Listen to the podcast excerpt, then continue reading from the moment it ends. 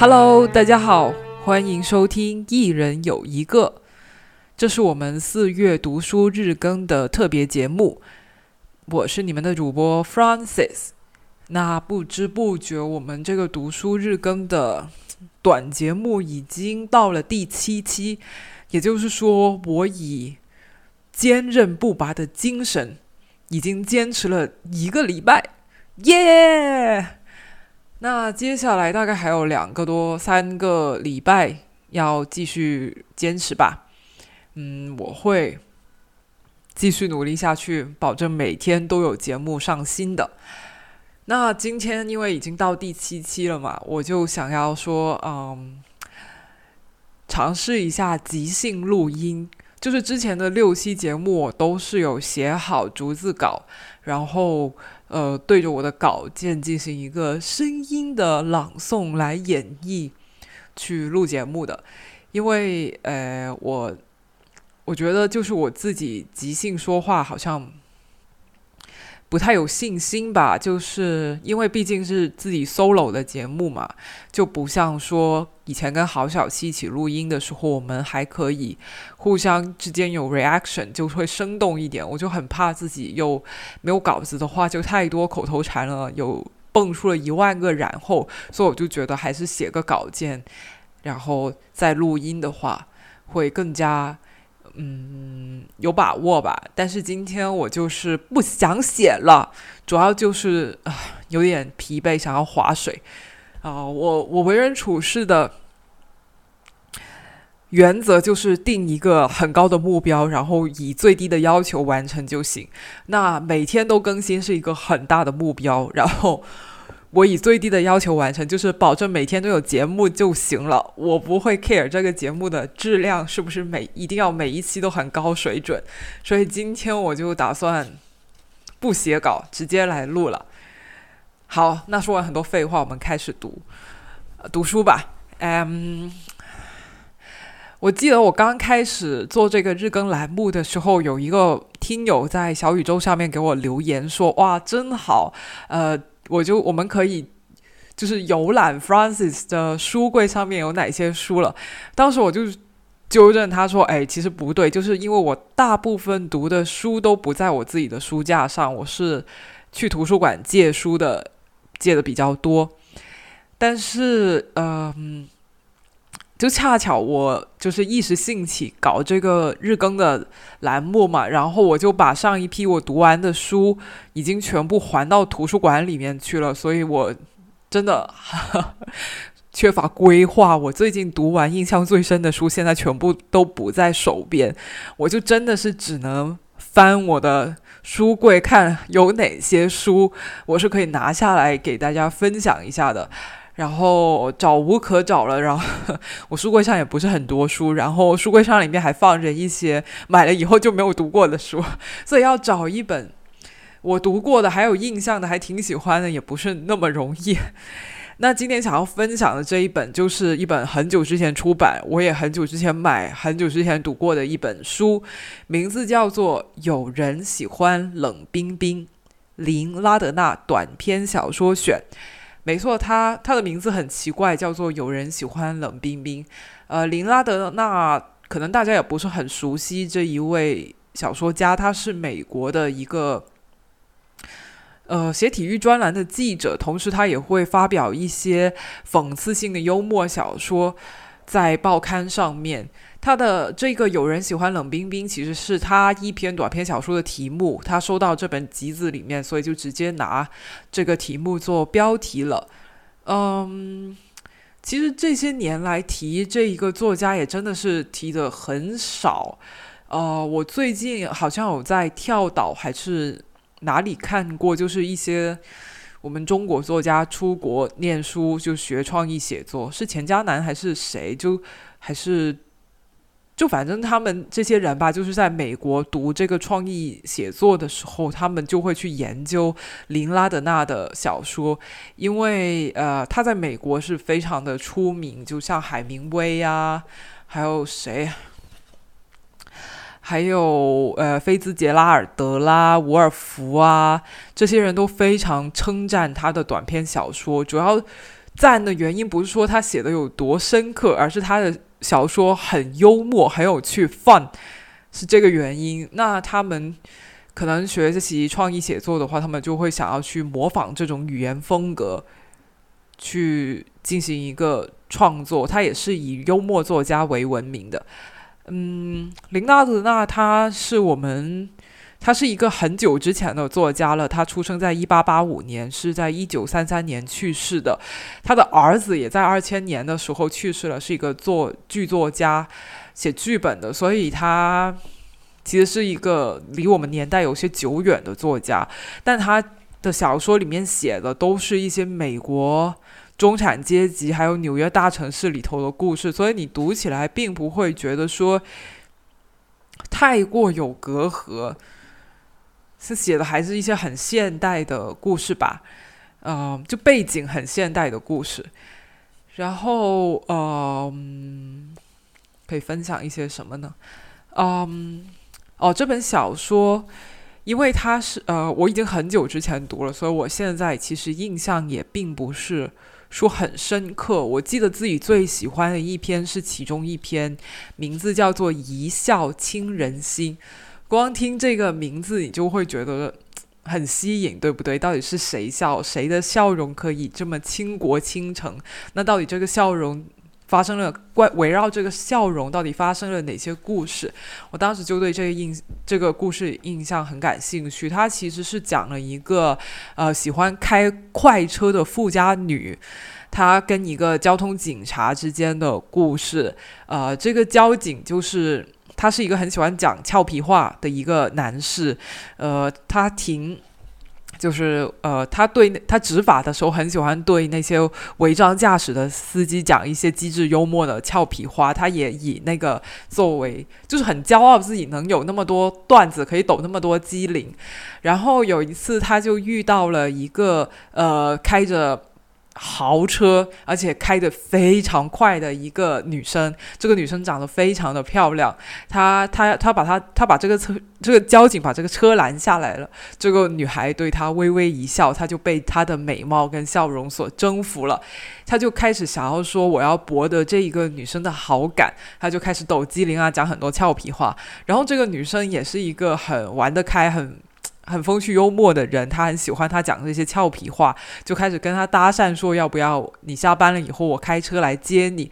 然后因为美就是美色，还有一些小小的虚荣，这个交警就跟这个女生产生了一些暧有点暧昧的这样的关系，并且对这个女生隐瞒了自己其实是已婚的这个身份，嗯。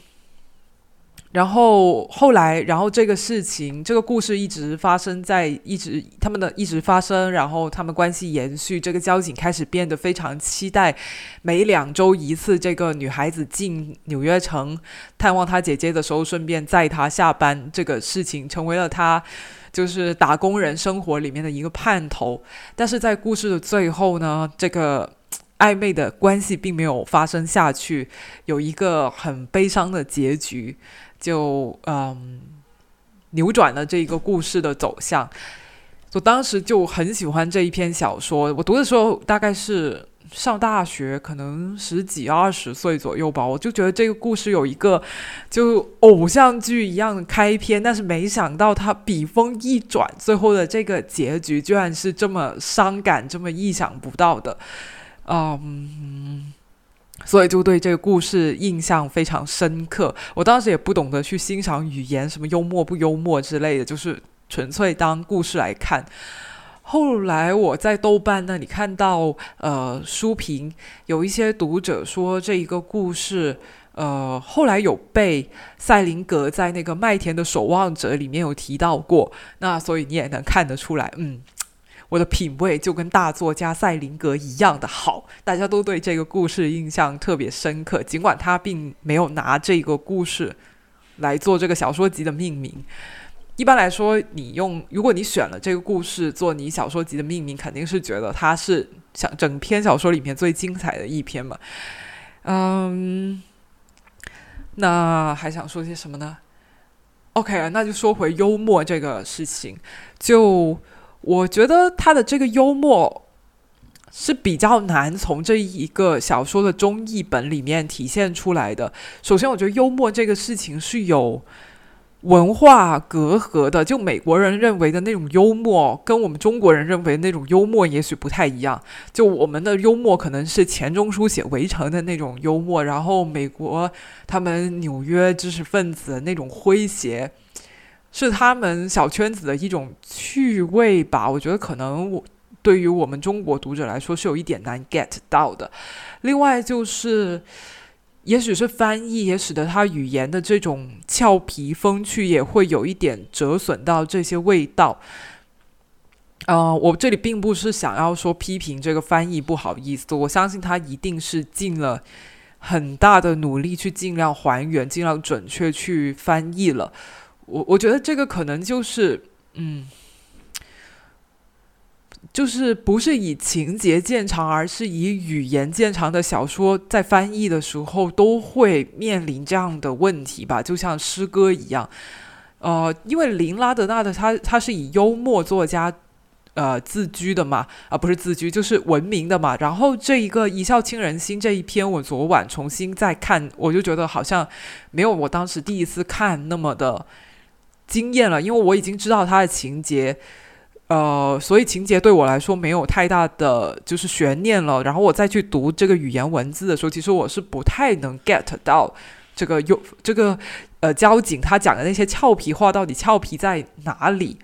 嗯，可能真的就是你在翻译过程中这些幽默感、措辞、梗啊这些是会消失掉的。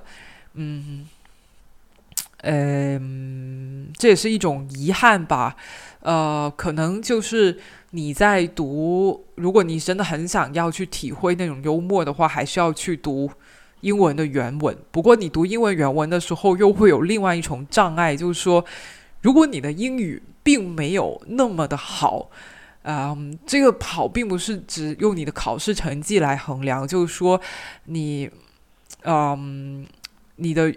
你你对语言的领悟，或者说那种体悟、感悟没有那么深，对美国人的文化以及他那那个时代的那些事情没有了解那么深，就算你能把他这个小说每一行每个单词都弄懂，你照样还是很难从这个小说里面收获乐趣的。而林拉德纳的小说真的是写的很短很短，所以它不是那种给你铺陈很多，然后在故事情节上面。给你构想的很仔细，有什么反转之类的？不是，它就是靠语言见长的一个小说。所以我觉得语，如果我们不能够很好的进入那个语言的话，读这本书会失掉一些乐趣。但是大家千万不要去批评译者，这是我想要说的。因为读外国小说的时候，大家会。经常就会很多人就会发说啊，这个翻译的太烂了，然后译者真的太烂了。然后之前豆瓣也有这个关于翻译，就是呃读者去批评那个译者，然后译者又出来说什么，然后掀起过一轮一轮吵架。呃，那个事情我就不做点评了，因为我没有读过他们是讨论的那个书，但是这一本的话。我会希望，就是如果你听了我的推荐，你想去读，然后你发现他你读不到乐趣，你就你千万不就是最好不要去批评这个译者，因为这位这本书的译者是孙仲旭老师。如果你有点年纪，很早就开始玩豆瓣的话，应该会知道孙仲旭老师他翻译了很多外国，特别是美国文学的。作品，理查德·叶茨的书是他翻译的，然后他还翻译了这个林拉德纳的书，还有另外一本，呃，就是这种不在国内不算是特别有名的，呃，美国小说家的作品。理查德·叶茨也是因为他翻译，所以大家才知道的。现在当然很多人都知道理查理查德·叶茨了，嗯。然后呢，孙仲旭老师他因为有抑郁症，然后在好多年前就呃选择跳楼结束了自己的生命。所以我希望就说，大家在读读完以后，你在评价这个翻译的时候，考虑一下这一点，就是不要出口伤人，要对逝者有所尊敬，这样吧。然后，嗯，所以我这为什么要推荐这本书呢？主要就是因为。我觉得他的短篇小说很短吧，就是很适合你消遣去读一读。还有就是关于这本书，我有很多话可以说，我可以划水划一期节目，所以我就聊了一下这本书。那好了，我要我想说基本说完了，也给我扯了十五分钟了。那接下来我就正式开始朗读的环节吧。嗯。如果你手边有这本书的话，请你跟我一起翻到书本的一百八十六页。一笑倾人心。去年夏天，在第五大街和四十六街交通繁忙的路口，有过一位交警，他让你觉得他的工作说到底并没那么糟糕。很多交警好像喜欢侮辱人，有种施虐情节。是由于差劲的天气和更差劲的司机，也许再加上家里的悍妇所导致。本·柯林斯却不管是不是在训你，好像完全是天生一副乐呵呵的样子。他那张长着雀斑的大脸盘上快活地堆着笑容，就算遇到再麻烦的事，也不肯多云转阴。看着他也会让人高兴起来。他说话逗人。即使说的事情并不总是这么轻松，他说的方式却让人觉得轻松。本的年纪在三十岁上下，身高六英尺四英寸，体重二百一十八磅。从三十二街直到中央公园之间的交警，百分之八十都是这样。可是本的与众不同之处，是他习惯性于说话幽默。我想你不得不承认，他话说得巧。例如，像努南、沃茨或者卡莫迪，满足于张口就说“嗨，该在哪开就在哪开”，或者“你他妈以为你在往哪开”。本则倾向于说的有技巧。“你好吗，巴尼？”他会对一个把车开得顶到马路牙子才停下来的人说：“我不叫巴尼。”请原谅，从你开车的样子看，我还以为你肯定是巴尼·奥德菲菲尔德呢。哦，注释：巴尼·奥德菲尔德是美国著名的赛车手。要么他会说：“我想你是没看到红灯吧？没看到。嗯，那你以为别的车怎么停下来了？你以为全是突然没油了吗？要么。”你是干哪行的？我是个建筑商。嗯，这是个有面子的好行业。我要是你就不会觉得不好意思，我就不再让人们以为我是消防队的了。或者，你喜欢伦敦吗？我从来没去过。你开的靠左不靠右，我还以为你是在那儿学的呢。在本守着的这个路口，有人违规时，除非后果很严重，否则除了像这样让本巧妙地说几句，很少再加以惩罚。而他说的这么入耳，你会为有点，你会有点为犯错而高兴呢。下班后，他是个性格和善的大男孩，乐于带格雷斯去看场电影，或者去阿诺德家打牌，要么只是闲待在家里。后来九月里有天上午，一辆新刮刮的凯迪拉克跑车，蓝色带黄色装饰，自北往南风驰电掣地开过来，不按常情常理，把纽约州以及纽约市的法律违反个遍。四十八街和四十七街的卡莫迪和奴男又喊又吹哨子，都没能让这辆车不再封开。可是本。一开始把自己的庞大身躯堵在这辆车冲来的方向，给了司机两个选择：要么减速，要么撞上他。后来本动作敏捷，对这么一个大块头而言，如此身手令人吃惊。往旁边让一让，跳上了这辆车的踏板，终于让这辆车在他原来所站的位置跟四十五街之间的马路牙子之间停了下来。他差点气昏了头，正要恶狠狠地想到什么就说什么，却第一次看到了这个天杀的长什么模样。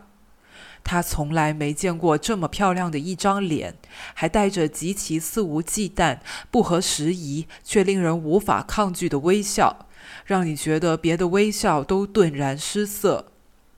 嗯，本迟迟疑疑地说，然后表演欲又恢复了几分。你的头盔呢？他没回答，只是保持微笑。你要是消防队的。本说就应该戴上头盔，还有徽章，要么把你的车漆成红色，要么装上警号。